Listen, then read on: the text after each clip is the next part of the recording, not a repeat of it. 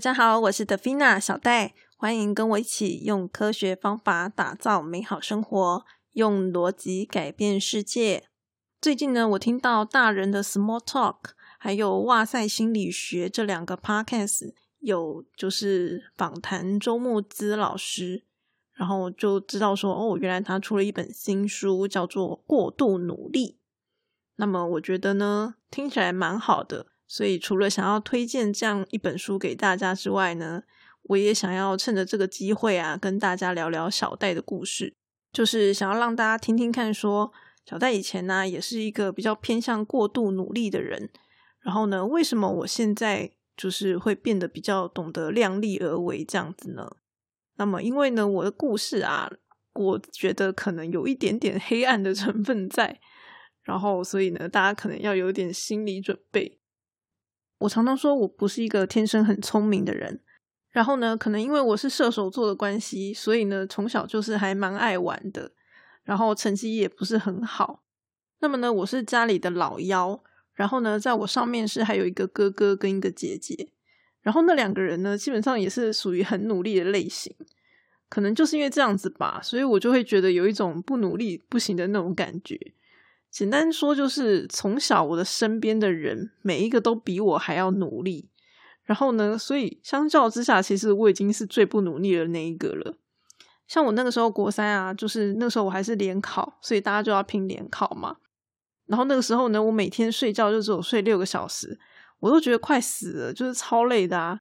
可是当我问隔壁的同学调查一下他们每天睡几个小时的时候，就他们每个人都睡四五个小时，诶就真的很惊人，就是每个人都比我还要努力，然后我就是最混的那一个。好，我基本上放学回家就是洗澡睡觉这样子，完全不想再念书了。就可能是因为这样子吧，所以我也没有觉得我特别努力。那么除了努力这一点之外啊，我在我小的时候呢，就有一种自觉，就是觉得自己是一个怪人，所以那个时候的心理压力很大。那为什么我会觉得自己是个怪人？我觉得可能跟我的家庭环境有一点关系。就是说，我的父亲呢，他是信仰比较偏佛教的，然后所以简单来说，我的父母他们是比较重视自我修养这样子的一个观念的，就是修行嘛。可是呢，我小时候从小就是脾气很暴躁，这个我以前也跟大家分享过，就是我小时候脾气非常暴躁，然后呢，所以简单来说，就是一个 缺乏修养的人。好，然后现在小孩子就是会看一些绘本嘛，对不对？可是我小时候不知道为什么。你们知道我看的是什么吗？我看的是那个，就是有点类似图解十八层地狱的图。我不知道大家有没有看过。如果你没有看过的话，你可以 Google 搜寻一下“地狱图解”这四个字，然后你就会看到我当年看到的那些图。那那个时候就是一本嘛，整本全部在介绍地狱，然后各式各样的就是受刑的那种图。我不知道为什么我小时候就看这个，然后。我觉得那个时候可能就是某种程度啦，潜移默化，他就仿佛就是在告诉我自己说，我天生就是注定要下地狱。为什么呢？因为我就是天生脾气暴躁嘛，我就是个性很坏嘛，所以我就是天生注定要下地狱这样。所以可能就是因为这样，我小时候就非常不喜欢自己，我就觉得自己很讨厌。然后，可是我也不知道为什么我就是这样，就是我的理性上知道说这样是不对不好的，可是我就是做不到，我的。感性上就是非常的容易暴走，然后所以我那时候就会妄想说，哎，自己是不是可以就是灵魂出窍这样子，就是脱离这个躯壳，就是我不承认我的理性、我的精神跟我躯壳是一体的，大概是这个样。那个时候的想法是这样。那再还有就是说，那个时候，呃，我们家会有很多客人，然后有一些客人呢，就看到我们就会说啊，你好乖啊之类，就会有一些称赞嘛，对不对？那那时候我就会觉得说，嗯，明明我们就是没有做什么特别的事情啊，你干什么要称赞我？那当然，长大之后就会明白说，这可能就是一个客套话嘛。他可能比较偏向讲给我父母开心的。可是呢，那时候小时候就没有那么单纯，就会觉得说这些人就是巧言令色这样。当然，我必须要说这个指控有一点太过严重了，哈，并没有那么严重。可是小时候不懂嘛，然后你就会觉得这些人干嘛没事就是夸赞你。哦，他可能就是嗯 不怀好意之类的，确实是有一些人就是可能会来凹我爸爸，然后所以我又会更加的觉得说啊，这些人就是别有所图。那我为什么那时候想法那么的不单纯？我觉得某种程度是因为我的父母其实不太把我们当成小孩子看，好，就有点像是把我们当大人在看的，所以我们就必须要去自己思考。然后呢，我妈妈她就是一个很理性的人嘛，好，所以呢，她基本上她是很追求真实的。简单来讲，我们家就是有一种氛围，就是要追求真理，追求真实。然后呢，呃，要人要修行，好，会有这样子一个氛围在。那可能就是因为这样子，我就会觉得这些人就是巧言令色嘛。我那时候也当然就是不懂人情世故啊。简单来讲就是这样。那么比较惨的就是说，在那样子的一个环境下。变成是让我对于人类这个物种就是非常的讨厌，因为呢，我会觉得我看到了很多人，然后这些人都是坏人，好，包括我自己，就是有一种大家都会下地狱的那种感觉。所以，嗯，虽然我是站在人群当中，我可能也会觉得我自己好像是在一个那个黑暗的房间里面，然后呢，周围啊就会有挂着那个微笑的面具，好，挂在你的周围，把你围起来的那种感觉。但是其实你当然没有在黑暗的房间里嘛，你周围其实是很明亮的。可是那个时候的感觉就是这样。那么随着时间过去啊，进一步我就会发现说，对呀，没错，我的感觉是这样，就是我的内心的想法是这样。可是我仍然每天若无其事的，就是出门上学，然后跟同学聊天，仿佛这一切都是不存在的。那么因为这个原因，我就会开始觉得，我好像也是戴上面具的那个人。就像那些客人一样，那些客人都戴了面具，我自己也戴上了面具了。然后我就会觉得那些人好像都开始扭曲了一样，而且我自己也是扭曲的，就是我是不真实的，我不知道我到底是谁。我每天都必须要戴着假面具出门上学。那那个时候的我也完全没有把这些想法告诉任何一个人。然后还有另外一个经验是说，在我国小五六年级的时候，我差一点就被女同学霸凌。为什么他们要霸凌我呢？就是因为我们那时候有一种就是分组活动，好上课的时候就是大家分不同小组，然后就会彼此有一个积分竞赛的那种感觉。然后那个分组的方式呢，就是不同成绩的人他会挑一个人出来，这样。那每一次刚好我在的组别的成绩都会特别好，所以就遭受到其他人的嫉妒，然后所以他们就看我不顺眼，想要就是弄我就对了。但是我说句老实话，其实，呃，为什么我的小组积分会特别好？原因是因为我有一个好朋友，然后我每次都跟他一组。可是呢，他刚好就是成绩最差的那一群里面的其中一个，所以导致变成是说，通常在一个组别里面都会有两个成绩不好的人，然后那些人通常就是因为爱玩，所以成绩不好嘛，比较容易捣蛋。那所以呢，那个小组就会容易分数就比较差。可是因为我们这一组就是一定会有一个我的朋友，然后呢他是很乖的，可是他成绩也不好，然后所以怎么讲，我们这一组就会只剩下一个爱玩的人。那当然一个同伴不会想啊，而且所有的组员都盯着你，你要怎么玩？因为这个原因，所以我的组别就是成绩会特别好。所以呢，真正其实让我的小组成绩好，是因为我那个成绩不好的朋友。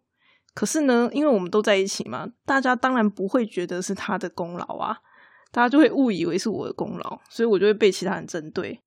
那么，因为我从小脾气很暴躁嘛，所以其实我从很久以前我就开始就是训练自己要压抑自己的情绪，然后想办法让自己变得比较冷血。所以在那个时候呢，虽然差一点就要就是 打起架来，嘿，但是就没有，最后就没有，就是基本上我是被激怒的一个状态。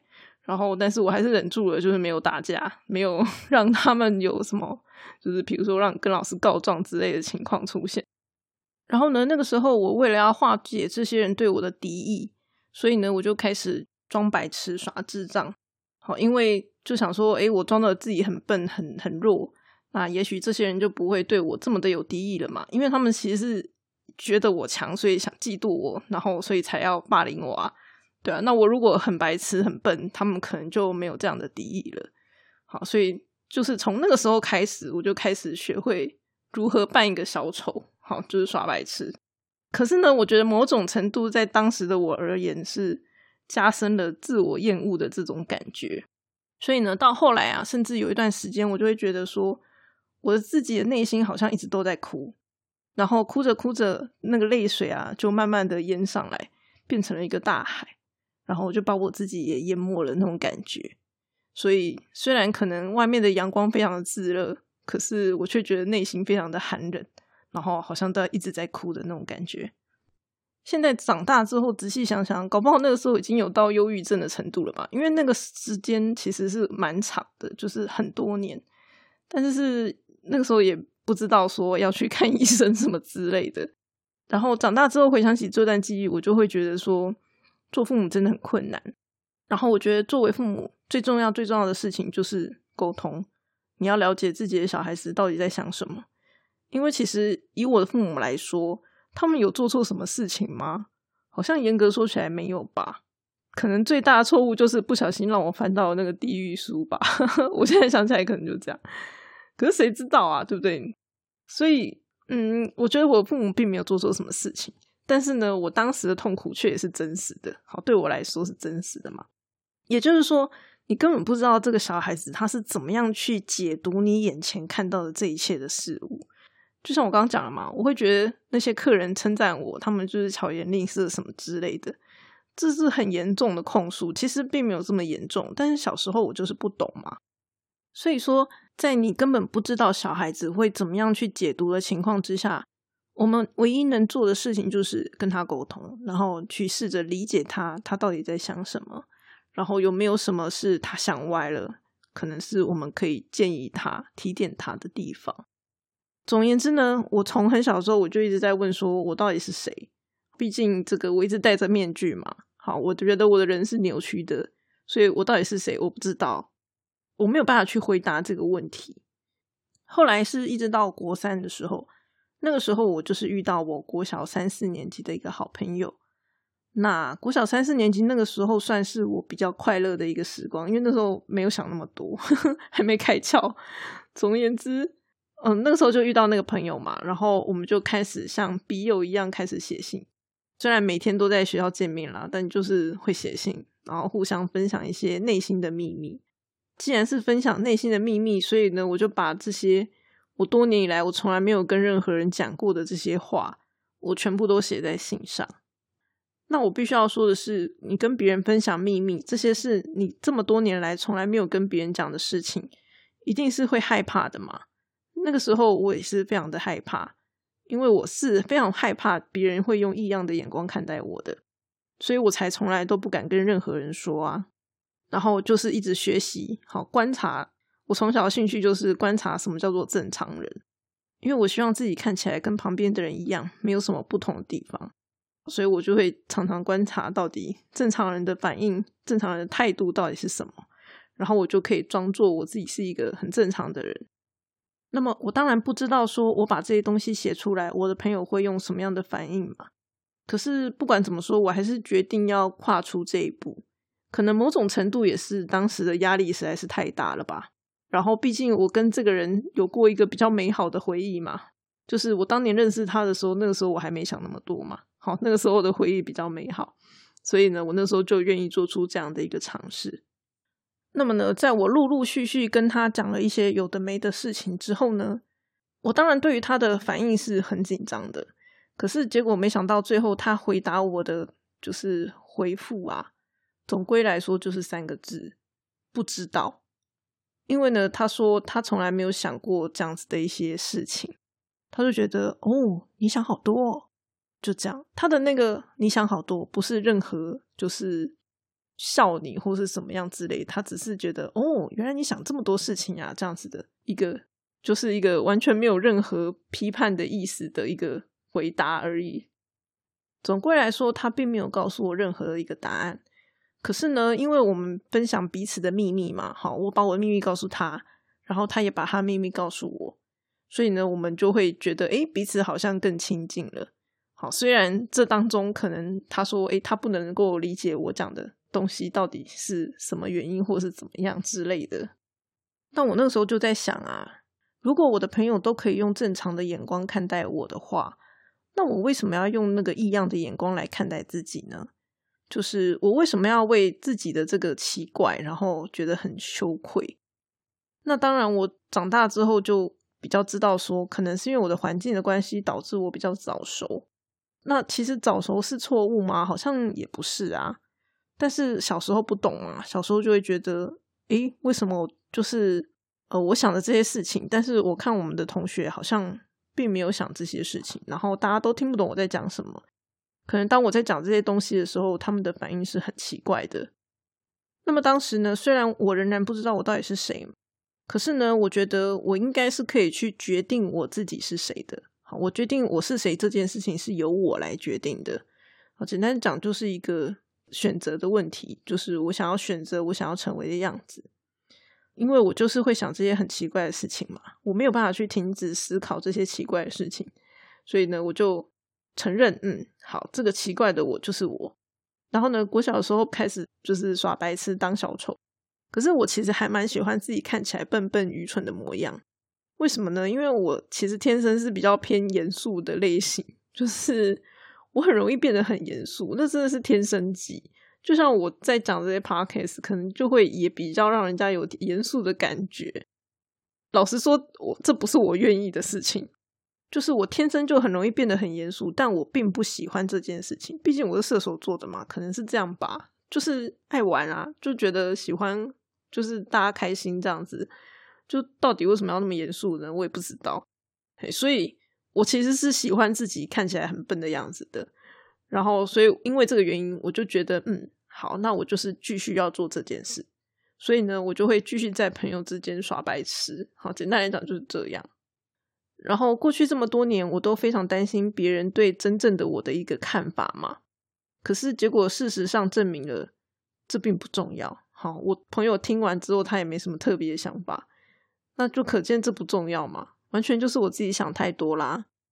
所以我那时候就觉得我是谁并不重要，重点就是我想要怎么样嘛。我希望自己是怎么样。简单的说，就是我接纳了我的样子。然后呢，问我自己，我想要成为什么样子，然后我就去做出那个样子，就是我一直在跟大家讲的。那当然，我的运气比较好，就是我朋友当时并没有给我一些比较负面的回馈，好，所以我才可以从那样子的一个状况下，就是跳脱出来。那虽然 Podcast 就是没有办法跟大家直接对谈嘛，可是我就是希望说，我可以透过提供一些观点。然后帮助大家去做一个自我接纳的一个动作，所以像我就会说，哎，每个人都是有优缺点的，所以呢，我们就是要努力放大自己的优点，然后缩小自己的缺点。还有就是说，凡事都是有因果的嘛，所以有一些事情你觉得你很糟的，可能也不是你的错，就是可能有因为某些原因。像我就说我脾气不好。这难道是我的错吗？那我天生就这样啊，我小时候就这样啊。但是我不喜欢嘛，我不喜欢我脾气这么差，所以呢，我后面就是慢慢改进，努力改进，就这样。那当然，短时间之内是看不出结果的，可是至少你为此而努力，你知道你的方向是这个样子，那我觉得这样就就可以了。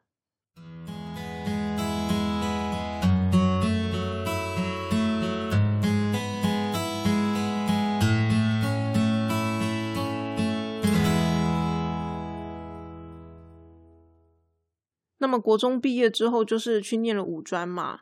然后五专开始啊，我就变成是说要求自己六十分及格就好，只有我喜欢的电脑课之类的，哈，我才会努力学习，然后希望自己越高分越好。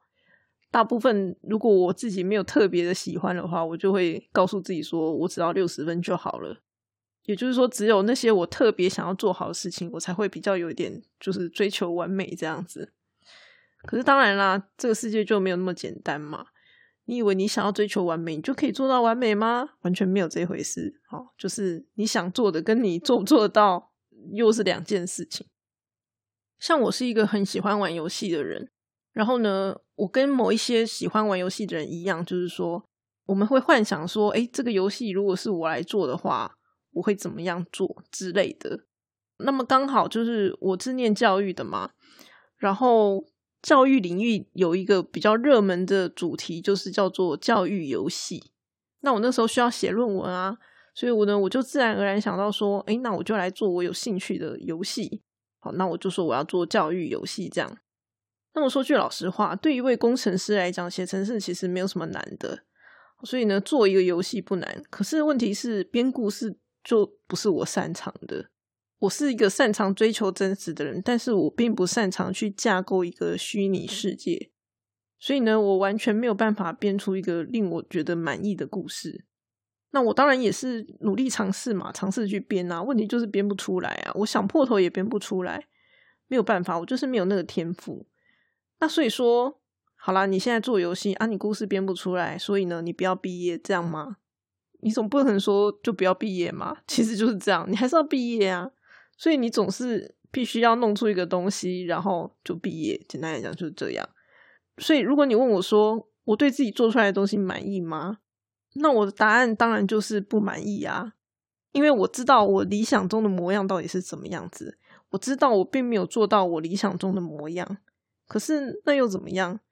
因为我的能力就是做不到。好，简单来讲就是这样。我现在就是只能够做到这个程度，我没有办法做到我理想的样子。我如果没有办法接受这件事情，那我就是没有办法前进。所谓追求完美，就是停在原地，把你现在做的这件事情做得更好嘛。对当时我来说，就是我没有办法毕业啊。所以你是要停在那里，还是要往前进？所以我那个时候就会觉得说，往前走应该会是比追求完美还要更重要的。我只能够就是告诉自己说，啊，我已经尽力了，尽人事听天命啊。我就会幻想说，将来如果有一天有一个人把我的论文翻出来，然后指着我的鼻子笑说：“哎呀，你做这个什么烂东西呀？”我觉得那个时候呢，如果我还是可以挺着胸，对自己所做的这个东西感到问心无愧的话。那我觉得就没有关系了，因为我觉得我当时就是尽力了嘛。那个时候的我能够做到的程度就是这样，岂能尽如人意，但求无愧我心。我尽力去做，那结果不管怎么样，我都愿意承受。我觉得这样子就好了，因为陆陆续续长越大，遇到越多事情，就会发现说不尽人意的事情实在太多太常见了。可是我就不是神嘛，所以呢，我就只能够。接受我目前所有的现状，我现在的状况是怎么样，我就是全然的接受它。然后呢，接着，OK，你不满意没关系，但是呢，我想办法从这个现状当中去找到一条通往我理想的道路，然后我就努力朝着这个方向去。我能做到的就是这样。所以呢，我选择我自己想要成为的人，选择我自己想要的方向是什么。然后呢，选择我要付出多少心力做多少事情，所有的东西都是我自己的选择。然后不管结果怎么样，我也愿意承担。那对我来说，这样就够了，我就没有任何遗憾了。我觉得每一个人呐，都会想要为了更好自己而努力，所以努力并不是一个错误。可是我们不要盲目的叫别人努力，就是如果你今天方向没有确定。那就先不要努力，先停下来吧。因为努力错方向，这是一件很惨的事情，就是你会浪费了你的心力在错误的事情上面。将来有一天，你知道你真正的目标是什么的时候，你可能也因为走错路太久，然后你已经没有那个心力去往你真正想要的方向去了，那就会非常的可惜。所以我宁可就是停下脚步。然后认清我的方向在哪里，接着才开始努力，而不是乱枪打鸟。那如果你发现你越努力却越不快乐的时候，这肯定就是有问题的。像我现在，我现在也很努力呀，可是我觉得我的努力是我不断的在现实中挣扎，然后呢，努力在这个不完美的道路上面想办法找到一条我可以接受，然后并且前进的道路。因为我知道那条道路的终点是我的信仰，我的理想，所以当我为自己的信仰跟理想而努力的时候，好，就是我不断的为此挣扎的时候，对，没错，挣扎听起来很痛苦，但不管怎么讲，你是为自己所想要的东西努力的时候，基本上你还是快乐的。最后我要跟大家说的是，其实我的故事有一些也是事后归因啦，到底为什么我小时候是那样子，其实我也不知道。那我其实很难跟大家分享我当时转念的一些具体的细节，就是那个逻辑思考是怎么想的，我其实很难跟大家分享，因为那对我来说实在太久了，就是基本上它已经超过二十年了。我唯一有印象的就是那个时候是很痛苦的，然后其他的都不太记得，所以有点可惜的地方是说我没有办法提供比较具体的建议。所以我觉得看到周老师出那本书，觉得不错。也许呢，未来就会有越来越多的资料，然后告诉大家，就是我们该怎么样去思考，该怎么样去想，然后就可以让我们更加的愿意接纳自己。不过，我最后还是决定要跟大家分享我的故事，是因为我觉得啦，虽然我的故事可能没有办法提供比较实质上的技巧，但是呢，就可以让大家知道说。我并不是从小就这么乐观向上的，就像尼采曾经讲一句话：“那些杀不死我的，都将使我更强大。”我觉得人只要还活着，就是有希望，所以我们不要去放弃希望。只要你还活着，你就可以努力去找方法让自己过得更好。希望我的故事呢，也可以给予大家一些鼓励。那希望这个故事不会太沉重哦，毕竟呢，我现在也是过得很幸福快乐的。今天的分享就到这边喽，我们下次再见。